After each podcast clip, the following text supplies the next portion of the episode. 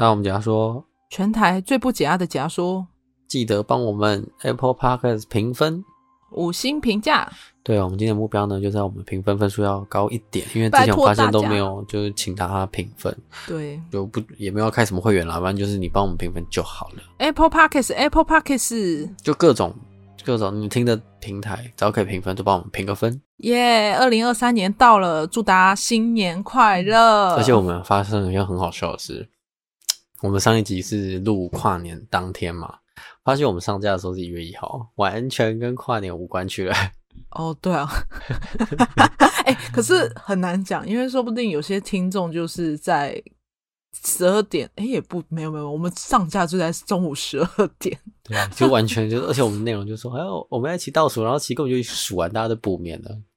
对，不会啦，他们可能在礼拜一或者是他们上班日的时候听，又会觉得哇，重新再感受一次跨年的气氛。你们要补班呢？好像是这礼拜六要上班，对不对？下礼拜六，对啊，就是入，就是如果是一月一号的话，就是补一月二号嘛。嗯嗯，然后下礼拜是补，到时候过年要放假的。其实这个月补班的时间蛮多的，好像。光要一个月就小年夜就放了，以前小年夜没放。哦，对对对对对，我现在顺便再偷偷看日历，你说我就是刚好十三号那天要补班这样。对，哎，不是不是不是，七号十三号十啊，对对，七号七号七号，对对对对对，有一点，那就这周啊，嗯，就是刚好录音的这周，然后上架的时候是八号这样子呀。那今天呢，就是因为刚好。今天录音时间就是在跨年的隔天。我今天呢，不会给大家台湾的社会案件，今天想要跟大家来分享一下，就是在日本的一个非常有名的一个案件，它叫做北九州监禁杀人事件。就我相信听众们如果平常有在关注一些比较重大的社会案件，这一起命案是非常有名的。这起事件非常严重，除了是连续监禁杀人案之外呢，它还是个灭门惨案。就它是日本犯罪史上非常有名的一个案件，而且它还被改编成电影，在 Netflix 上是有上架的。最近上了吗？有，我还特地为了这个案件，我还去看了一下这一部。那这一部电影它叫做《在无无爱之声放声呐喊》。我那时候看的时候，其实。就是已经先把整个案情了解过，然后再回头去看。其实我觉得他这一部电影比较没有在专心说一个社会案件，比较偏向是他把这个案件的几个要素拿出来使用。因为这个案件里面他会用到所谓的精神控制、电击，还有所谓的一些呃连续杀人、分解等，就是几个要素抽出来。放在一个全新的故事，但是我相信，如果听众就是听完这一集整个案件之后，你了解了这起案件再去看的话，其实还是会多多少少知道哦，他用了哪些手法在讲这个社会案件，因为他其实在结尾的时候有特别标注说改编自真实社会案件，就是这一个北九州监禁杀人事件。哎，你有听过吗？哎梦，你有听过吗？我没有听过、啊，这这没有没有。我对日本的案件所知甚少。其实我觉得日本案件很多，我觉得都是那种很残忍、很可怕。就是因为你知道他们社会就比较压抑嘛，嗯，他们一发生那种大型的案件，就像我们去年那时候，我们不是有做解压缩快报，嗯，那时候我就是我们不是就是有追踪那个跟台湾政界很像的那起事件，你说东京列车还是京东列车那个？对对对，对，对，对，就是这种。非常严重的社会案件，随机杀人案了。对对对，那这一起事件呢？我今天要分享这起事件，它是带走了总共七个人的生命。当时的杀人手法可怕到是连日本媒体都禁止报道，就是新闻媒体是不能报道他杀人的过程跟手法。至今哦，还是可以说这是日本最凶残的杀人案件。那我们今天就要来带来这起。社会案件叫北九州监禁杀人事件。那一切的开端呢，要从二零二二年开始。有一对夫妻呢，他陪着一个全身是伤的女孩子来到了警局报案。他就说：“我的爸爸被杀了。然后他说他被监禁多年，是从一个男子家里逃出来的。而且你知道这个女孩子她的伤非常严重，你一看到他除了全身淤血跟一大堆疤痕之外，他的右脚的大拇指的指甲没了。问到这件事情，他就问他，他说是因为这个男子叫他在五分钟之内把他自己的指甲给拔了，所以他就把自己的指甲给拔掉。拿那个茄子把它拔掉，我听到这个我就觉得好痛，就是我连指甲可能不小心流血戳掉都很痛了。他叫他在五分钟之内把他指甲给拔掉，你就知道这个人有多凶残。反正这个女孩子她的伤就是非常严重。那这个犯罪史上其实也是史无前例的一个连续监禁杀人案。那这起事件是发生在日本福冈县的北九州的。一一座城市，那它这个发生的时间其实蛮长的，它是发生在一九九六年到二零零二年期间。我们介绍一下这名男子，是我刚刚说他从被一个监禁的男子家里面逃出来嘛？这名男子呢，他叫松永泰。那我们今天整起事件会很常提到这个名字，觉得他是主嫌。其实松永泰呢，他从小长大，他是从富裕家庭长大。就他不愁吃穿啦，就是富养的一个小孩，而且他在家中呢，其实也是排行老大，成绩优秀。他也担任过学生会干部。其实，在日本当学生会干部都是算是蛮优秀的学生才会去担任，所以在依照这种人生经历来讲，他算是在社会上是非常有优势的一个人。可是，因为他在在学时期呢，其实蛮常欺负比自己还弱势的人。加上他又惯性说谎，其实学校的师生啊，就老师同学对他的风评都不太好。之后呢，他考上了公立高中，就他整个生活就一帆风顺。他当上了学校的风纪委员，但是就是学校有抓到他，他藏匿了一个学生，因为这个国中学生就是他离家出走，他把他留在他家这样子，就是收留他，所以就因为不纯异性交往被学校退学。结果他后来呢，转到一个私立高中。他在一九八零年在高中毕业之后呢，他就是没有上大学，继承了他家里的榻榻米店。在第二年结婚，跟他的妻子呢有了第一个孩子。你从这边听来，是不是觉得这个人的人生都很普通，就 没有什么什么大风大浪？是个有爱的爸爸或老公。对对对对对。你会觉得哇，其实他的人生在这边都还蛮是正常人啊。就是从这边开始看，其实松永泰的人生看起来都很一般嘛。但就是发生了这件事情，他像魔鬼般的人生就此开始。那松永泰呢？他其实是从一九六一年出生，我有算过，如果他现在还活着的话，其实差不多六十二岁。那事件呢，就发生在他三十五岁的时候，一九八零年。就那时候，我说松永泰刚毕业嘛，他就是开始在翻他的高中毕业纪念册，他就在看看看。你知道为什么他要翻？他为了就是想要看，就是里面有没有漂亮的妹子，他想要来联络一下，就是这种看看看看看。结果他相中了一个人，这个女生呢叫旭方纯子。那他们两个都是在福冈长大的同学，其实他们以前根本不熟，就是完全就是那种个同学班的关系，就看过的样子。松永泰呢，他就重新联络上纯子，他就找了一些理由把他约出来，他就告诉他说：“哎、欸，我是个有钱人呐、啊，然后就是家里很有钱啊，可以帮你就是照顾好啊什么，就讲一些甜言蜜语，所以呢，就半哄半骗把单纯的纯子给骗到手，两个人就这样子在一起。因为其实松永泰的个性比较像那种爱出风头的男生。”然后纯纯子呢，就是那种内向老实的乖孩子，所以这种人的个性反而更容易让松永泰是更好控制的目标。但是呢，其实松永泰我刚不是有讲，他结婚了，他是有个家庭的人，而且还有小孩、小孩跟老婆嘛。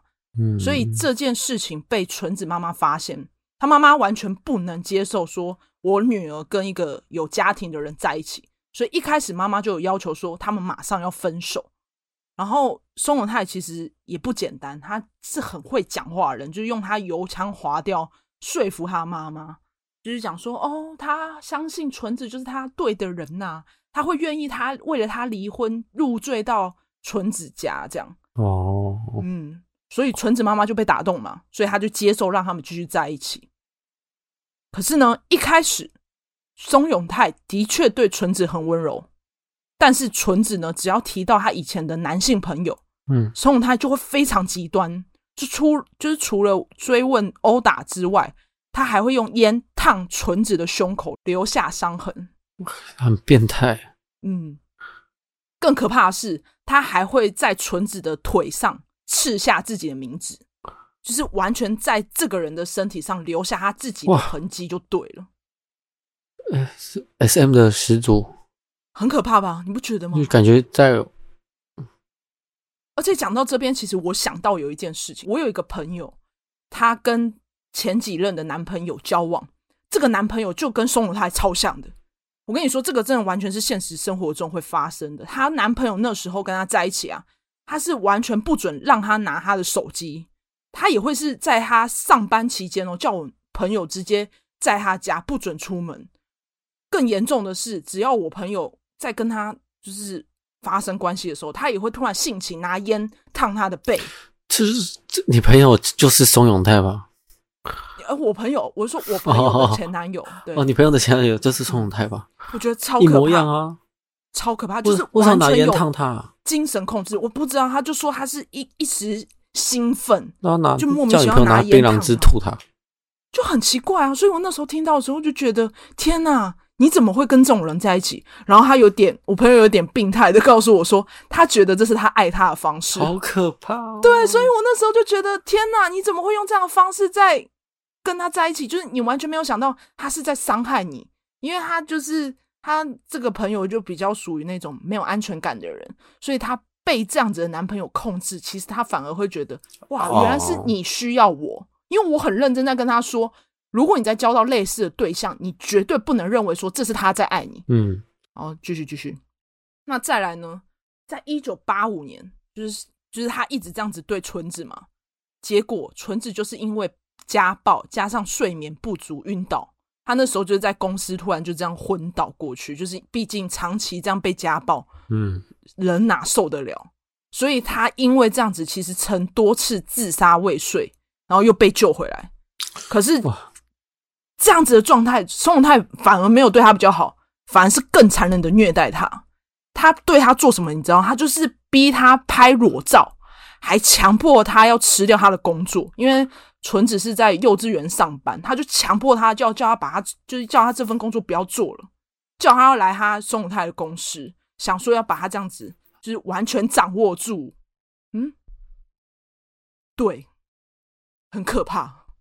结果，其实后来纯子的妈妈有发现说，哎，女儿身上是有些伤疤。询问之后才发现，原来女儿被虐待了。所以愤怒不已的纯子妈妈就要求纯松永泰赶快离开她女儿。但是春松永泰心机超重。他故意呢，想说啊，我想要跟您单独聊聊啦的这种借口，把他约到了宾馆。嗯，他强暴了纯子妈妈。Oh my god！你认真？我刚以为就不会有这一段。有，你就知道他多么的恶心。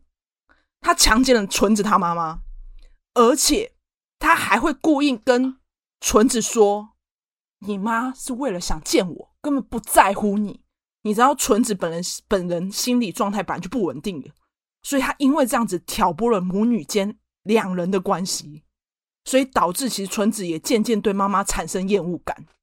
My God，他是地狱来的使者。对，我跟你讲，更残忍的都还没有结束，更可怕就是这起事件到这边听起来都超恶心，对不对？嗯，下面的事情你更会觉得这个人。完全不是人，就我刚刚不是说他是魔鬼吗？我觉得他连魔鬼都不如，嗯、他就是这样子一步步的操弄下，纯子呢，因为毕竟松永泰需要需要钱，嗯，然后他就是把纯子故意留在他身边嘛，所以他逼迫他要告诉他家人说，纯子要离开他们，否则他会自杀给他们看。情的攻势又开始啊，他们会心软，然后人就。善良的人都会心软，可是就像这样子的人，就容易变成就是有一种家暴的不是暴家暴家暴，然后你就跟他说要分手的时候，他就哭着跟你说：“没有，是我错了，我一定会改。”对，哎、欸，到现在还是很多这种，应该说这辈子可能还是都会发生这样子的状况。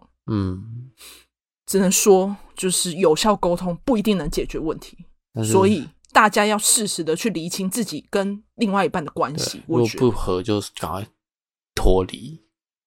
可是就是因为这样子，纯子的案例就是也没办法，他因为这样子，他被掌控了人生嘛，所以他就变成了松永泰奴隶般的存在，完全只能依，就是完全只能依靠松永泰啊。对啊。而且最可怕的是，他还帮这个恶魔生了两个小孩啊，整个被绑住了耶。对，他就被绑住了啊。而且其实对松永泰来讲，其实对他来说，人类这个东西，他不会把任何人。当做是跟他同平等的人类，对他来讲，这些物种跟他是不同平，所以他不同物种的人，所以他觉得自己比较高等。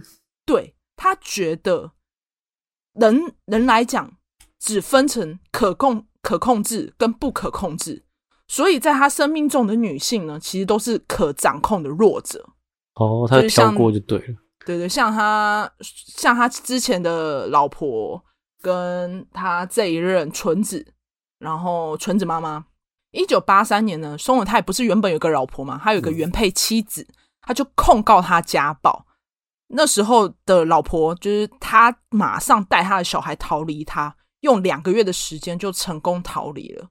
嗯，那特别会提到，是因为他老婆在跟他在一起也承受着家暴，他曾经也想过说要逃走，可是就是因为孩子嘛，所以他为了他而忍着，直到几年后，老婆真的受不了了。才选择带孩子冲到警察局去申告，然后就是在政府的帮助下，才成功隐藏自己的地址。那小孩呢，也是成功转学，就是庆幸，就是还有一妻有一个妻子，还是逃离了像这样子像这样子的人的魔掌。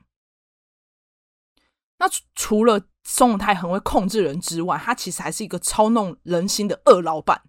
他在一九八三年呢，松永泰曾经有向银行借钱，用一些话术，他经营着一家棉被公司。可是因为这个棉被都是非常劣质的商品，他还强迫呢，他公司的员工要到各个家庭去推销他们家的产品。如果你是他们家的员工，你不服从，他会用电击虐待他们，然后还逼这些员工去跟他们家里面拿钱。你就知道这个人有多可怕，他把这样子的手法带到公司去用。我觉得他应该是一个有效诶，他应该是一个很会讲话、有说服力的一个人。是是是，对。但是他除了讲话有说服力之外，他还会用一些手段去控制人心。我就觉得这种很可怕。但因为这样，他的公司的生意越做越大，那警方就以诈欺跟胁迫罪，就是通缉松永泰。那因为松永泰被通缉嘛，所以他就带着纯子逃亡。逃亡期间呢，他就叫纯子要跟他的家里拿钱。到一九九七年，总共统计绪方家呢给松永泰汇了六十三次，总共给了将近超过一千五百万的日元。松永泰认识了一个单亲爸爸，叫做虎谷久美雄。他呢独自抚养一个十岁的女儿，叫青美。那他不是本名，是化名的。宋永泰很贼，他一开始故意用合伙投资的名义诱骗虎谷久美雄。虎谷呢，他是需要钱的，毕竟要养小孩嘛，嗯，所以他就相信宋永泰，就跟他女儿一起住了宋永泰的公寓。那他们两个人就是一起住在他家的期间，宋永泰很常约虎谷一起喝酒，嗯，那他在喝酒期间，其实趁机把虎谷给灌醉，在醉酒的状态下，虎谷其实就被松永泰逼要写下自己的犯行。他写了什么？你知道吗？他写说什么性虐待女儿啊，私吞公司资金啊，对纯子强睡、强奸未遂等，就是这种不符合事实的确认书。哦，对，他就叫他要写写下确认书，他就故意这样子，他才能拿到虎谷的把柄。所以他用这样的方式呢，把虎骨给监禁在厕所，还叫纯子要监视他，所以他就不能乱走，不能乱出去这样子。但他这个时候呢，就是逼虎骨要跟他的家人亲戚要拿钱，如果他不听松永泰的命令的话，就会拿电击棒电他。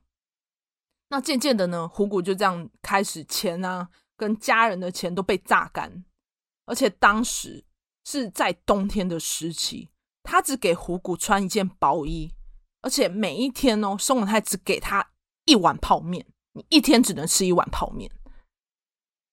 而且最可怕的是，他跟虎骨说，如果你没有在十分钟内吃完，就会被电击。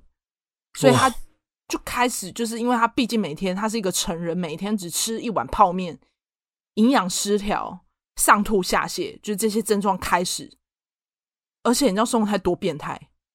他会叫他逼他把自己的大小便给吃下去。Oh my god！如果不服从，他就拿瓶子打他。吃大便？对。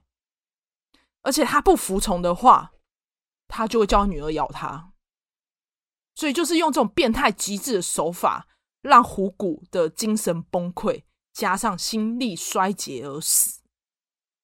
但是呢，虎骨马上跟他十岁女儿说：“你看，你爸爸身上有你的咬痕，如果告诉警察，你就会被当杀人犯给抓走。”但你知道，女儿只有十岁嘛，她完全也不懂，她只害怕说：“对，好像就是我会被抓走这样的心态，只好乖乖听话。”嗯，所以虎骨就叫他一起处理他爸爸的尸体，那他就开始在肢解嘛，肢解他爸爸的尸体。肢解完之后呢，用搅碎机，就是他们用果汁机把尸体给搅碎。哇，那切很多块诶。对，就切超多小块的大体，然后分开之后，他就是把搅碎机搅碎之后呢，再和纯子把尸体丢到大海里面。哇。就是在这这个杀害他爸爸之后呢，这个是这是他女儿，就是他女儿跟这个青美，就是跟松永泰跟纯子住了将近七年的时间。那我刚刚不是有说，就是纯子还有两个儿子，这个十岁的女孩还要服侍他两个儿子，哎，这个杀人犯的儿子，那完全就是帝王过着帝王般的日子。对啊，而且重点是他从不自己动手，你有发现吗？到这里的时候都是借。借人之手啊！对，超可怕。那你看哦，虎骨死了嘛，又没有金钱来源了，生活必须要钱嘛。松太松永泰开始就把歪脑筋动到了纯子身上，他就想说啊，纯子一家人还有钱，所以呢，他就把纯子参与杀人跟分尸的过程告诉了纯子的一家人。但是因为纯子一家其实蛮有钱的，嗯，所以呢，家人为了维护名声。就为了想说不要让松永泰去报警，毕竟对家里来讲不好看。他前前后后呢给了松永泰六千三百万日元。可是就是你知道，就因为毕竟金钱还是有限，到一个程度之后呢，旭方一家是付不出钱了。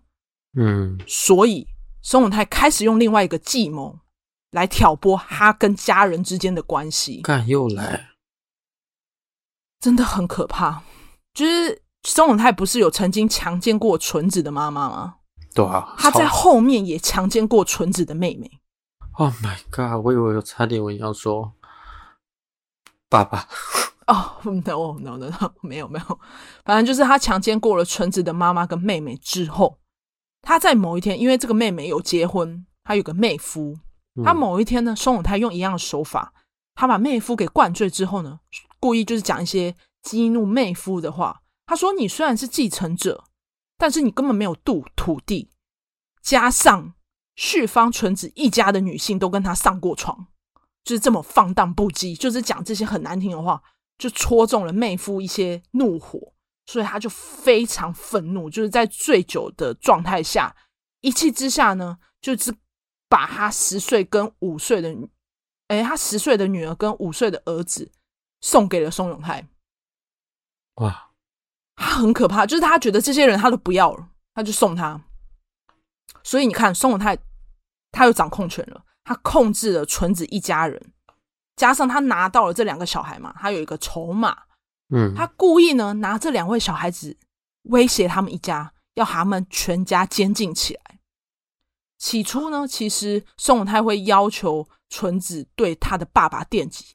你知道他爸爸只有几岁吗？他爸爸只有六十一岁。他叫纯子要拿电棍，还电击他自己的爸爸。结果因为爸爸就太痛了，跪痛到已经在跪地求饶了，但是还是抵不过这种攻击，就死掉了。你说被电死吗？对。结果他爸爸死掉哦，松永泰就叫旭方一家人帮忙肢解尸体。那因为纯子妈妈就看到这样的情况，其实就濒临崩溃嘛，她精神已经不是正常人了，就开始就是会躲在角落乱叫，发出一些嘤嘤咕咕的声音。而松永泰就觉得很吵，他就不爽嘛，所以当时纯子其实是想要救妈妈，他赶快把她拉进浴室。可是呢，他当时就赶快叫他妹夫用电线勒住她。然后又叫纯子的妹妹压住妈妈的手脚，不让她挣扎。结果一家人联合杀害了自己的妈妈。你知道这段最可怕的是，因为他们是对电击心生恐惧，所以他们一家人才会用为了就是会斗殴，就为了要讨好松永泰，怕被电击，才用这样的方式杀害彼此。就只为了不要被接，就只为了不要被电击，这样。就真的他是过皇帝般的生活，他控制的很好。我觉得他控制得很好。对。然后其实除此之外，在监禁期间呢，纯子的妹妹一直都是松永泰的性奴。那因为松永泰就不管她有没有怀孕，只要性欲来了，他就一直在强奸她，一直强奸她，又加上电击，其实纯子的妹妹。就渐渐失去听力了，所以他，你看多可怜，被电歪欸。对，可是松永泰更坏，他觉得他没有用了，所以他就叫他妹夫跟他的亲女儿，他的亲女儿是指说他妹妹哦，就是这个纯子妹妹的亲女儿。我不是说他有个十岁亲女儿，嗯，叫他们两个人一起把他杀掉，又叫别人杀。对，然后妹夫呢，就是因为杀害了自己老婆跟岳母。整个精神崩溃，加上长期限制饮食、反复电击，最后呢，宋永泰把喂他吃了安眠药跟五百毫升的啤酒，这样死掉。安眠药不能配啤酒吃吧？他就故意的，他为了杀害他妹夫，他故意用这样方式把他逼死。哇！所以呢，旭芳一家这样子零零总总下来，只剩下纯子跟纯子妹妹的两个孩童，十岁的姐姐跟五岁的弟弟嘛。那宋永泰就觉得没用了啦，已经没有价值了，毕竟人都死光了。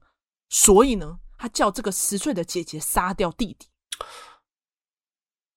哇，一家都在互杀呀！对，重点是他把他弟弟杀掉之后呢，马上叫纯子跟虎谷的女儿，就是那个女儿其实一直都还在，一起电死这个十岁的姐姐。Oh my god！很可怕吧？而且重点是，你知道这整起事件发生的时间不是那种一两年，他在半年内全部一家六口全部杀害。哇！然后都是用这样呼叫、呼叫、呼叫，对，超可怕。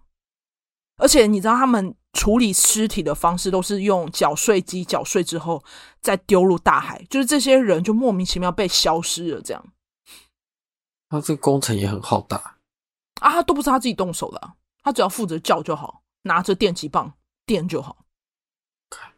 是直到二零零二年的虎谷的女儿长大了，他终于某一次抓到机会逃脱出来，才揭发这一连串可怕又变态的监禁连续杀人案。他如果没有逃出来，是不是就石沉大海？全部就是对对，对，真的。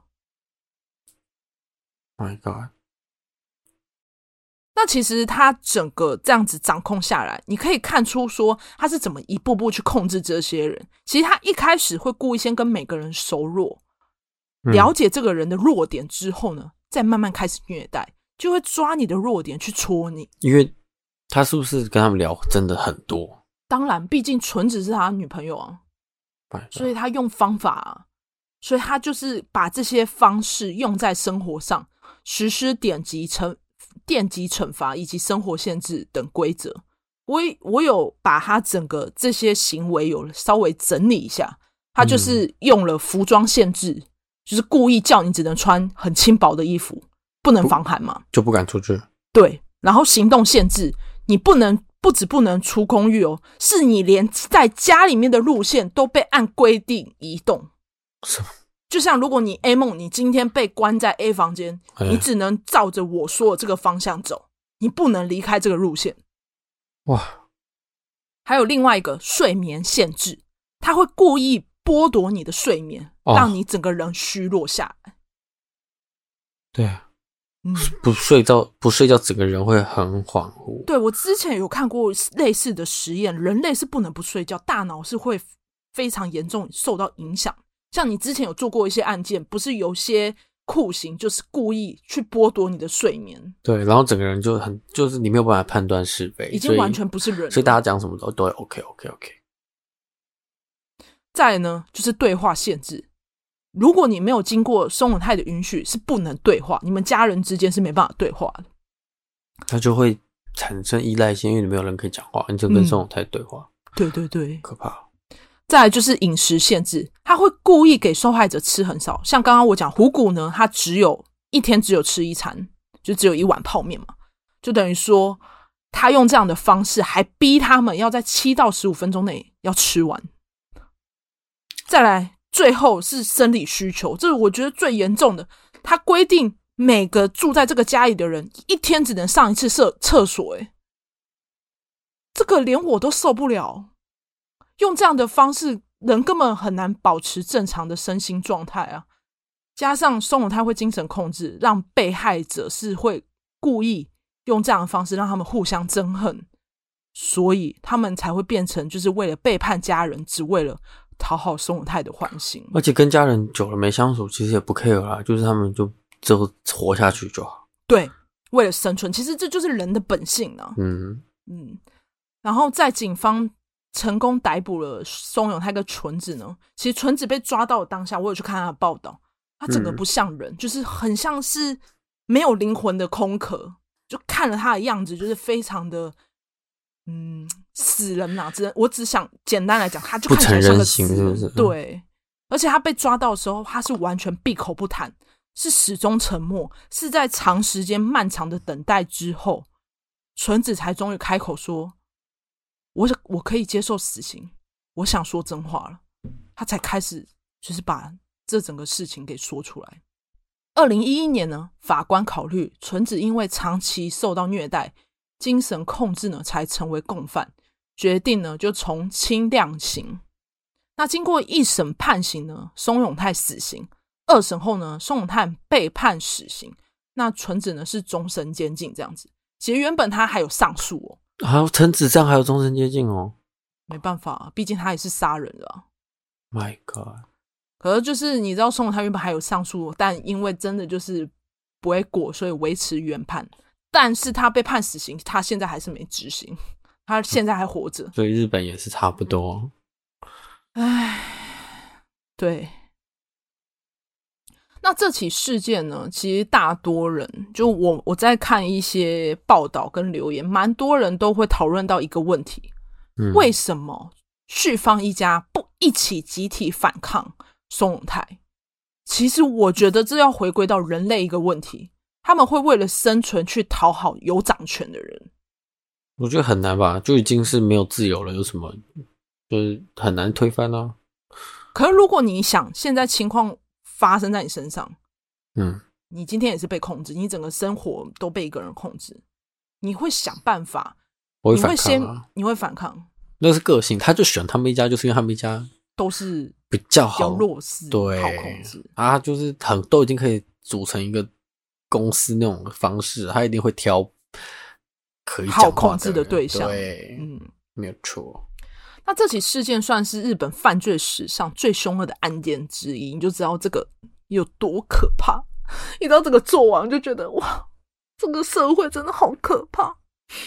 但我们毕竟就是做案件的，这种事社会事件一定要跟大家分享。可是我觉得这起命案最可怕的点就是宋永泰，像我刚刚不是有说，嗯，他从来不弄脏自己的双手，就不论是杀害啊、分尸啊，对啊，都没有他的份。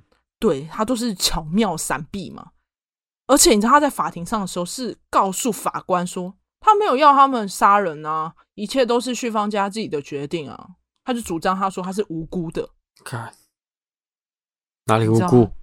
他说他是无辜的啊。妈的，他都想好了，其实。对啊，他很聪明，他这个人光前面整个从他背景听下来就知道这个人非常聪明，嗯，心思缜密。然后你知道他的妻子纯子的那个状态，其实，在当下，其实他的妻子纯子整个的状态比较偏向是陷入了有一个名词叫习得性无助感，就是指说人或动物之间呢是不断的受到挫折，在情感跟认知行为上会出现消极特殊的心理状态，所以他才会变成这个样子。